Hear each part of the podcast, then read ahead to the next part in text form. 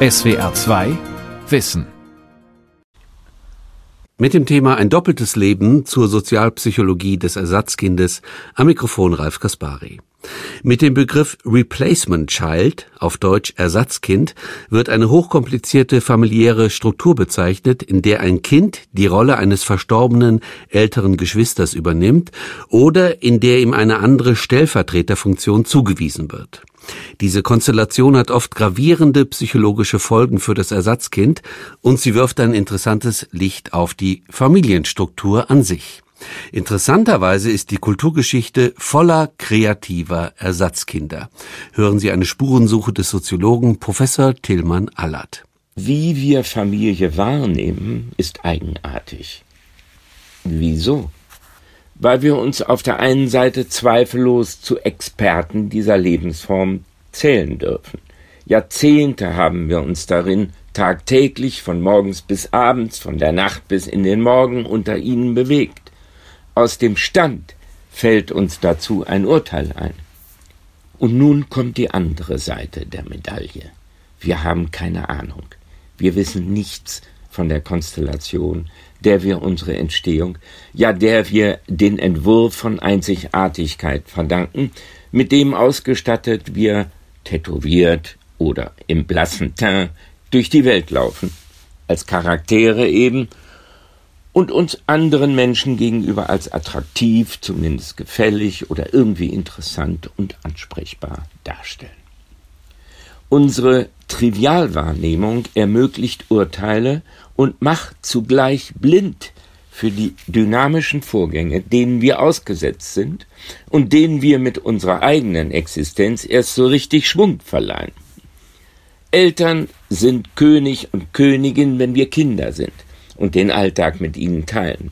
Sie sind pingelig, kleinlich bis unerträglich, wenn wir im Alter der Pubertät sind. Ein Alter, in dem wir von den Familien unserer Freundinnen und Freunde zu schwärmen beginnen.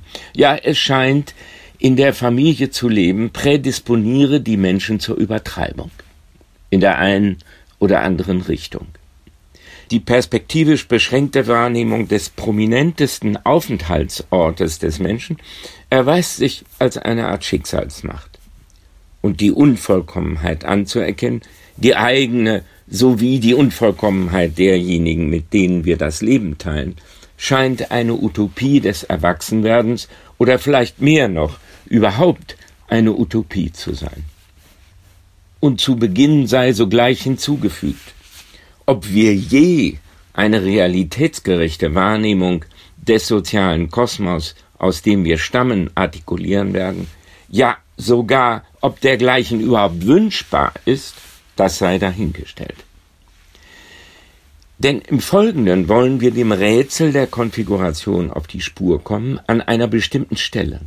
Wir wollen den trivialen Umstand, dass wir es mit mindestens dreien zu tun haben, aufschlüsseln und dazu erlauben wir uns einen Umweg über eines der aufregendsten Ausdrucksformen des Familienlebens, das empirisch nicht so selten ist, wie man denken könnte, und dass wir uns in seinen seelischen Dimensionen an prominenten Beispielen Personen, die weltbekannt sind, veranschaulichen.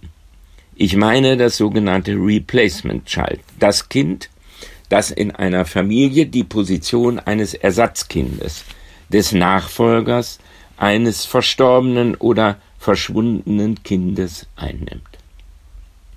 Damit ist eine Gliederung unserer Skizze vorgegeben. Wir beginnen mit der Exposition von Entwicklungsschritten, die Menschen und ganz gleich, ob sie ihre Existenz einer Samenspende, der Adoption oder einer Zeugung verdanken, durchlaufen. Typisch für die Disziplin Soziologie, für die ich hier das Vergnügen habe zu sprechen, ist dabei die Perspektive der Detrivialisierung. Wir nehmen also aufs Korn, was alle Welt schon verstanden hat und unterlegen ihm eine Lektüre, die bisher Unerkanntes zu entdecken verspricht. Einige von Ihnen werden überrascht sein, die angefügten Beispiele lauter Berühmtheiten einmal unter einer solchen Perspektive zu betrachten. aufgrund von seelischen Vorgängen, die sich im Familienleben einstellen, wenn die Mitglieder von der Katastrophe eines Kindsverlustes erfasst und unweigerlich mit der Frage der Kontinuität, mit dem Wie weiter konfrontiert werden. Liebe Zuhörerinnen und Zuhörer, es ist eigenartig. Eine der klügsten, präzisesten Bestimmungen des oben angesprochenen Dreiecks stammt von keinem geringeren als dem Philosophen Georg Friedrich Wilhelm Hegel, Tübinger Stiftler, Freund Hölderlins, Systemdenker, jemand, der die besondere Eigenart, mit der wir es bei der Familie zu tun haben, über deren Vorgeschichte bestimmt. Also wenn man so will, der das Kind als zur Welt gekommenes Familienmitglied zunächst noch gar nicht im Blick hat. Hören wir Hegel, ein zauberhaftes Zitat, das unserer Betrachtung der Replacement-Kinder den roten Faden liefert. Im Paragraphen 173 der Grundlinien der Philosophie des Rechts, ein Werk, das sich der philosophischen Grundlegung gesellschaftlicher Institutionen widmet, heißt es, ich zitiere, Zwischen Mann und Frau ist das Verhältnis der Liebe noch nicht objektiv. Denn wenn die Empfindung auch die substanzielle Einheit ist, so hat diese noch keine Gegenständlichkeit. Eine solche erlangen die Eltern erst in ihren Kindern, in welchen sie das Ganze der Vereinigung vor sich haben. Die Mutter liebt im Kinde den Gatten, dieser darin die Gattin. Beide haben in ihm ihre Liebe vor sich. Während im Vermögen gemeint ist das finanzielle Vermögen, die Einheit nur in einer äußerlichen Sache ist, ist sie in den Kindern in einem geistigen, in dem die Eltern geliebt werden und dass sie lieben. Zitat Ende.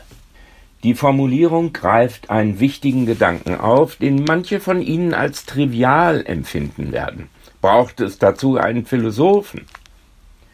Die Formulierung bringt uns hingegen auf eine faszinierende gedankliche Spur. Wieso gibt es überhaupt Kinder? Was verstehen wir unter Kindern in einem anspruchsvollen Sinn? Schütteln Sie nun bitte nicht den Kopf über jemand, der eine derartige Frage ernsthaft zu stellen wagt. Ein kurzer Blick auf die Geschichte der Familie bis hin zu den Familienformen der modernen Gesellschaft schärft sofort die Einsicht darin, dass der in früheren Zeiten selbstverständliche und in diesem Sinne gleichsam natürliche Übergang von der Partnerschaft in die Elternschaft heutzutage keineswegs zwingend ist. Auf die Frage, warum habt ihr geheiratet, antworten zwar circa 90 Prozent der Befragten wegen der Kinder oder für die Kinder, dennoch wird man nicht behaupten können, eine Liebe zu zweit sei in einem qualitativen oder gar moralischen Sinne unvollständig, wenn und solange das Paar auf die Öffnung zur Triade hin, also auf Kinder, verzichtet. So, verehrte Zuhörerinnen und Zuhörer, wäre Hegel völlig missverstanden. Aber was ist gemeint? Die Liebe des Paares, die wir uns als eine zeitlich unbefristete wechselseitige Zuneigung vorzustellen haben, die Liebe die in diesem Sinne eine in die historische Zeit entwicklungsoffene Konstellation zweier Menschen darstellt, erfährt im Kind eine Objektivation, eine Anschaulichkeit.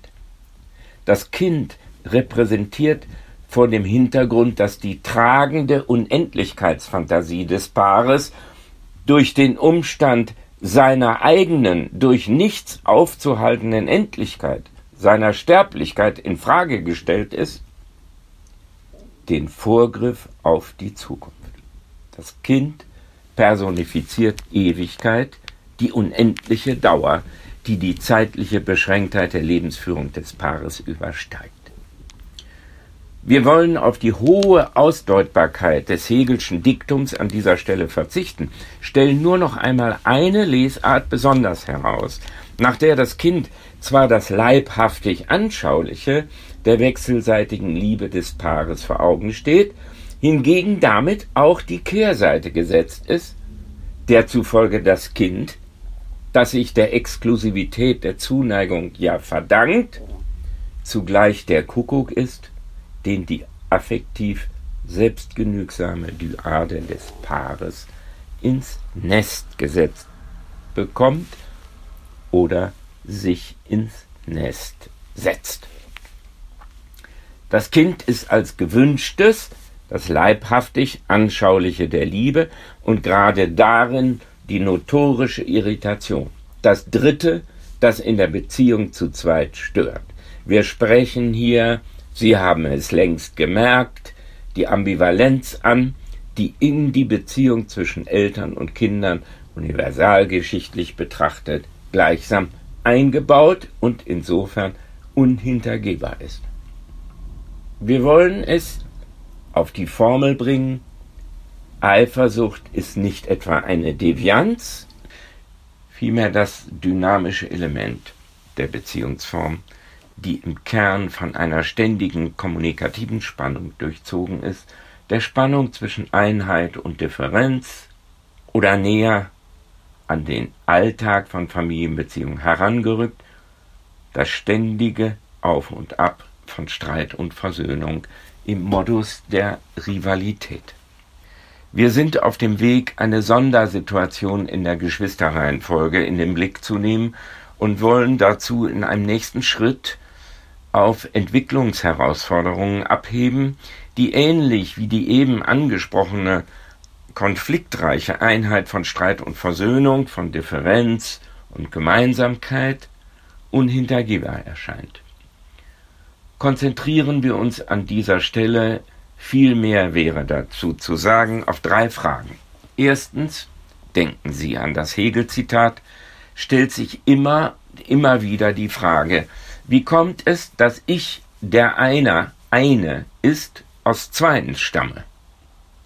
Nun werden Sie einwenden, was soll daran problematisch? Wie kann etwas derart Evidentes im Alltag zur gewohnten Wahrnehmung gewordenes eine Herausforderung sein? Vater und Mutter oder auch Mutter und Mutter in einer modernen Version. So ist das eben. Nein, hier gilt es zu differenzieren beziehungsweise die Trivialität zu hinterfragen.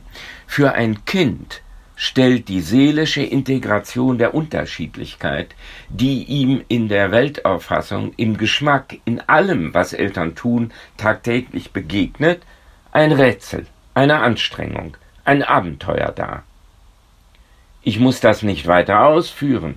Spätestens mit dem Abschied von der frühinfantilen Symbiose, der sogenannten nutritiven Einheit mit der Mutter, stellt sich die Frage, wieso gibt es da noch jemand, also wie gesagt, wie kommt es, dass ich einer von zweien bin?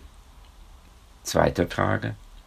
Wie kommt es, dass ich ein Junge bin und nicht ein Mädchen? Wie kommt es, dass ich ein Mädchen bin und nicht ein Junge? Von der seelischen Integration der Unterschiedlichkeit, die in einer Einheit aufgelöst ist, haben wir eben gesprochen. Nun gehen wir einen Schritt weiter und spezifizieren.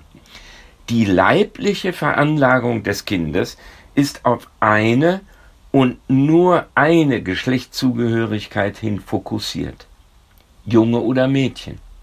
Und als Seitenbemerkung zu einem Einwand, der sich hier möglicherweise gleich zu Wort meldet, sei hinzugefügt, erstens, ganz gleich wie traditionell oder fortschrittlich das Milieu ist, in dem Kinder aufwachsen, das Kind wächst mit der Herausforderung heran, sagen wir es allgemeiner, seine Leiblichkeit zu einer eigenen seelischen Qualität werden zu lassen.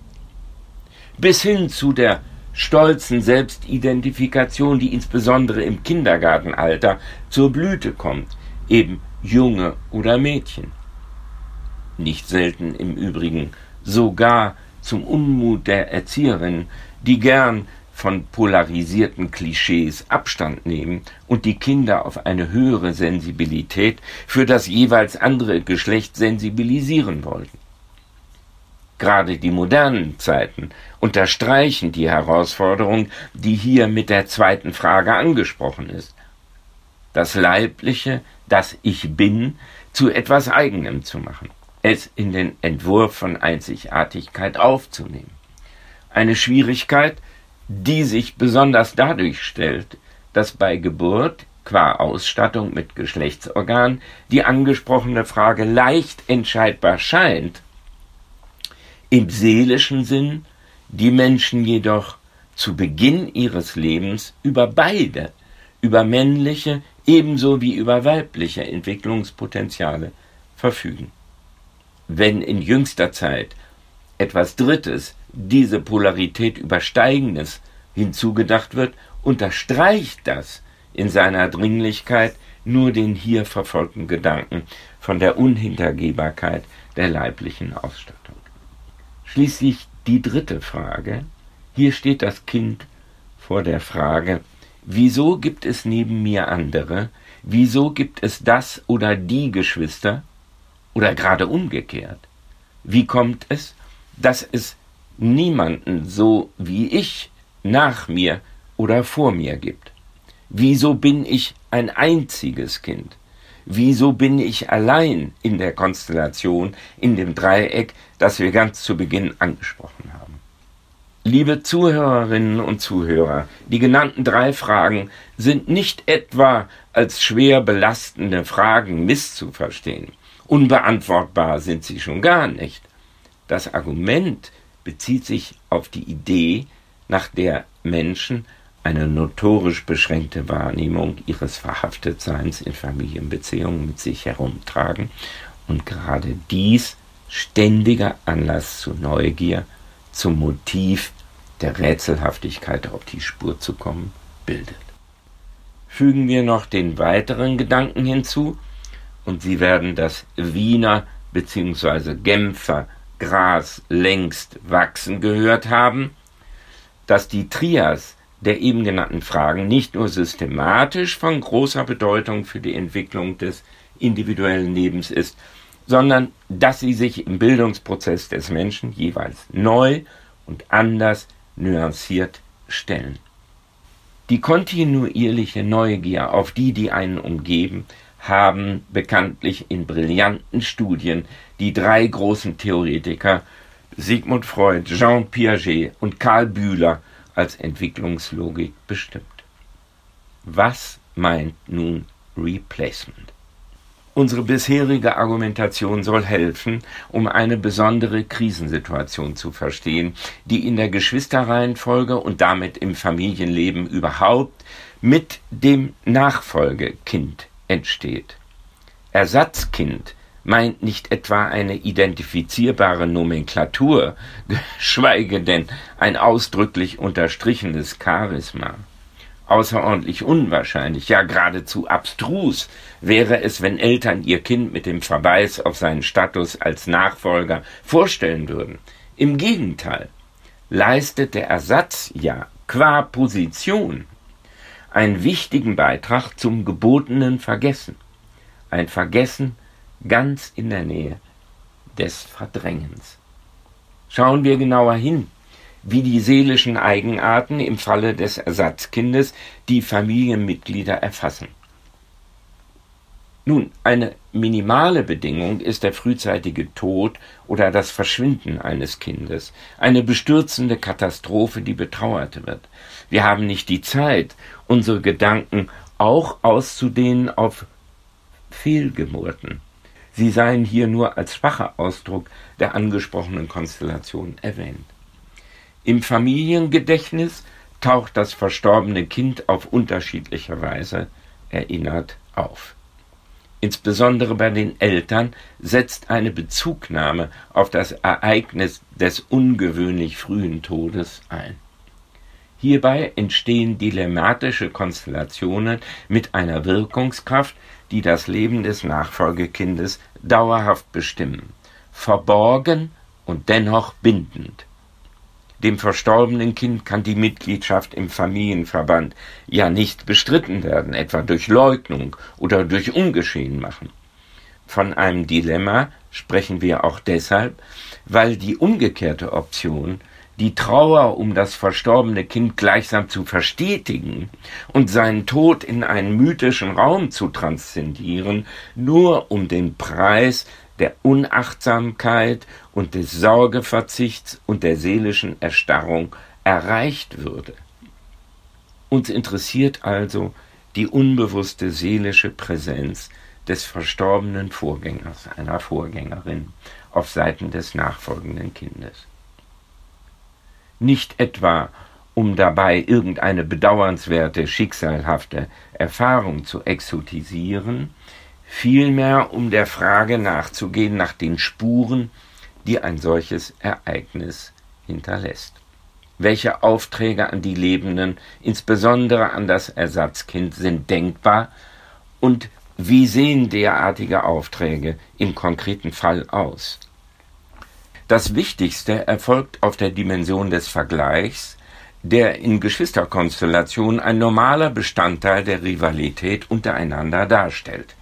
Im Falle des Ersatzkindes gerät die Bezugnahme auf das Nachbargeschwister ins Ungleichgewicht.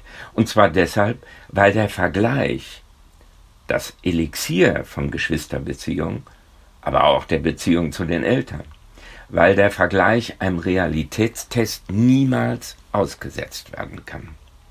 In beiden Richtungen, in der Unterstellung, das verstorbene Vorgängerkind sei die gleichsam makellose Ausgabe des Nachfolgekindes, aber auch umgekehrt, dessen demonstrative Gewissheit, den Schatten des oder der Verstorbenen durch eigene Leistung, durch eigenes Vermögen überwunden zu haben, gerät in den Sog der Übertreibung, einer schmerzhaften Übertreibung. Und mehr noch, die nämliche perspektivische Verschiebung kann spiegelbildlich bei den Eltern auftreten. Eltern stellen sich nicht nur das Problem der Zurechnung, auch dann, wenn ihnen die Idee, ein Schicksalsschlag habe sie getroffen, die Last des Verstehens zu tragen hilft, wie konnte das passieren, beziehungsweise wieso hat unser Kind uns verlassen. Vielmehr werden die Eltern paradoxerweise gerade im Zuge ihrer Versuche, das verstorbene Kind nicht der Vergessenheit anheimfallen zu lassen, leicht von der Fantasie erfasst, das verstorbene Kind zu idealisieren. Was die Gefahr heraufbeschwört, das Ersatzkind an dem Phantasma des Verstorbenen zu messen. Dergleichen in Anführungszeichen Einladung zur Duplikation, zur Verdoppelung geschieht nolens volens bei bester Absicht. Schon geringste Anzeichen legen dabei die Spur zu einer unbewussten Verstricktheit, die das Nachfolgekind im Schatten des Verstorbenen aufwachsen lässt und daraufhin beim Nachfolgekind eine Suche nach dem Unbekannten, der das eigene Leben umstellt, auslöst. Dazu reicht es etwa, wir werden das gleich an einem Beispiel sehen, wenn Eltern den gleichen Vornamen wählen, um im Nachfolger, in der Nachfolgerin ausdrücklich das Verstorbene in Erinnerung zu halten. Wenden wir die hier angesprochenen Vorgänge historisch. Prominente Biografien, die sich mit herausragenden Leistungen in die Kulturgeschichte eingeschrieben haben, seien jetzt kurz in Erinnerung gerufen. Heinrich Schliemann, Vincent van Gogh sind Ersatzkinder, deren Position im Familiengefüge unter dem Schatten verstorbener Vorgänger überraschende Wendungen ausgelöst hat. Weitere Beispiele, die hier nur erwähnt werden sollen, während der Maler Salvatore Dali der Lebensweg des Schriftstellers Josef Orteil. Auch das malerische Werk Caspar David Friedrichs entsteht im Schatten einer Bezugnahme auf ein verstorbenes Geschwister. Keineswegs am Anfang unserer Skizze haben wir schon darauf hingewiesen, sei mit dem Hinweis auf den Ersatzstatus einem Determinismus das Wort geredet. Gerade künstlerische Innovationen, sei es in der Musik, der Malerei oder der Literatur, folgen stets auch eigengesetzlichen Kriterien von Stil und Materialgerechtigkeit. Aber verblüffend bleibt der Blick auf das Werk allemal. Heinrich Schliemann der berühmte Archäologe, dessen hundertster Geburtstag in diesem Jahr Anlass zu umfänglichen biografischen Würdigungen war, ist das prägnanteste Beispiel von einem Kind, das auf die Suche geht. eine lebenslange, rastlose Suche. Nachdem es in der Vornamensgleichheit mit einem ihm vorausgehenden und früh verstorbenen Bruder Heinrich in den Sog einer nie ausgesprochenen, aber wirksamen Idealisierung seines Vorgängers gerät.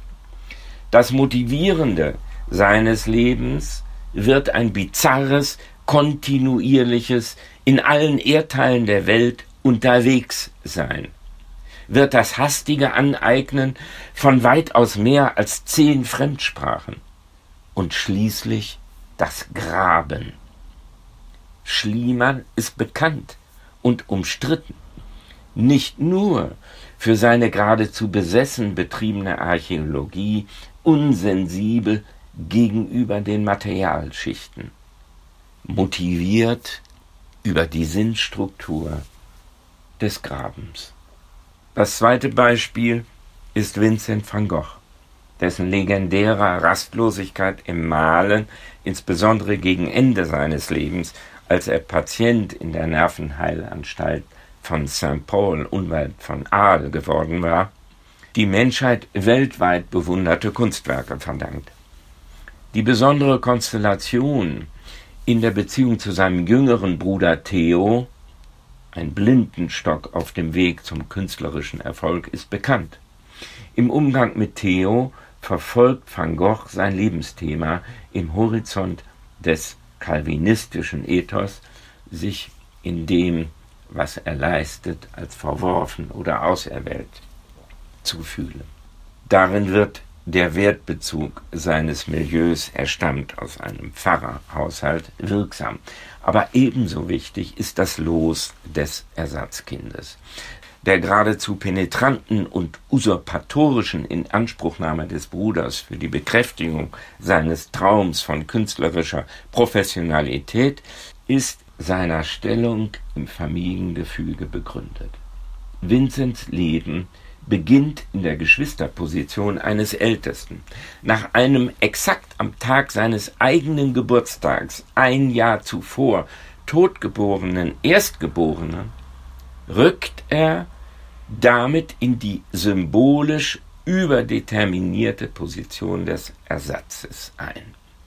Ihm wird unbewusst die paradoxe Verpflichtung auferlegt, Nachfolger zu sein und zugleich gerade dieses nicht zu sein. Im Lichte der erwähnten Beispiele, die wir hier nur unverschämt kurz und als Anreiz zum weiteren Nachdenken haben skizzieren können, zeigt sich nun doch abschließend, der Rekurs auf Hegel ist nicht zufällig. Das Gelingen von Familienbeziehungen ist genau genommen nur gedanklich zu formulieren, ist eine theoretische Fiktion. Vermutlich hat dies der Schriftsteller Leo Tolstoi im Sinn gehabt, als er den in aller Welt berühmt gewordenen Roman Anna Karenina beginnen lässt mit dem Satz Alle glücklichen Familien gleichen einander jede unglückliche Familie ist auf ihre eigene Weise unglücklich. Das war die SWR2 Aula heute ein doppeltes Leben. Sie hörten einen Vortrag von und mit dem Soziologen Professor Tillmann Allert. Kann man Lügner an ihrer Wortwahl erkennen? Wie kann man das Tor zur Hölle schließen? Das gibt's wirklich. Schwarz mit weißen Streifen oder weiß mit schwarzen Streifen? Welche Farbe haben Zebras denn nun? Witzige Nerd-Themen, kurioses Wissen, Zeug, was ihr nie wieder braucht, worüber ihr aber definitiv immer wieder sprechen könnt. Bei Fakt Up gehen wir diesen Sachen auf den Grund. Bei uns bekommt ihr immer die aktuellsten News aus der Wissenschaft und definitiv was zum Lachen. Und nebenbei, etwas lernen könnt ihr natürlich auch. Fakt Up, eine Woche Wissenschaft gibt's immer freitags. Abonniert uns in der ARD Audiothek und überall, wo es Podcasts gibt. SWR 2 Wissen. Manuskripte und weiterführende Informationen zu unserem Podcast und den einzelnen Folgen gibt es unter swr2wissen.de.